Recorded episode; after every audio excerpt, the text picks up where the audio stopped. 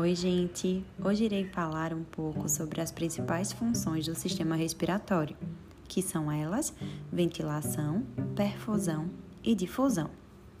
A ventilação é a entrada e saída do fluxo de ar a partir do gradiente de pressão entre a pressão alveolar e a pressão do ar atmosférico.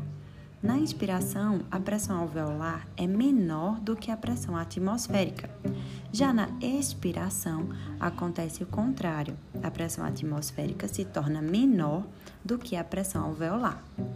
A perfusão é a passagem do sangue pelo capilar pulmonar, carreando oxigênio para a nutrição tecidual.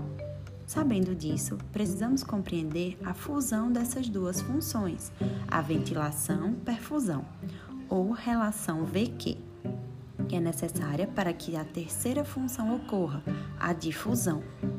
Para compreender essa relação, é necessário lembrar das zonas de West, que dividem o pulmão em duas áreas, superior e inferior, onde a zona superior apresenta uma pressão intrapleural mais negativa, um maior gradiente de pressão transmural, alvéolos grandes e menos complacentes, ou seja, menor ventilação.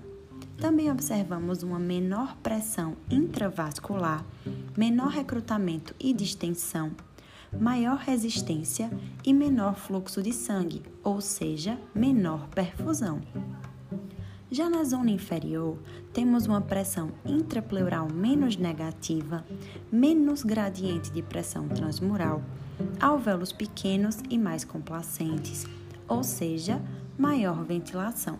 Além disso, observamos uma maior pressão intravascular, maior recrutamento e distensão, menor resistência e maior fluxo sanguíneo, ou seja, maior perfusão. Então, podemos considerar que na zona inferior de oeste temos uma melhor relação VQ. Quando falamos do ponto de vista fisiopatológico, encontramos alterações dessa relação ventilação-perfusão. As mais comuns são as áreas de chante pulmonar e o espaço morto pulmonar. No chante pulmonar, observamos a presença de perfusão, porém sem uma boa ventilação, que acontece em casos de atelectasias ou colapsos alveolares.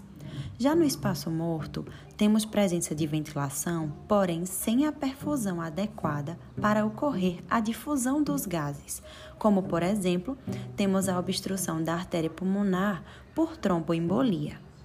Devido às alterações de ventilação-perfusão, a difusão, que é a troca gasosa, não acontece da forma correta e isso acarreta problemas sérios de oxigenação tecidual. Então é isso, gente. Até o próximo episódio.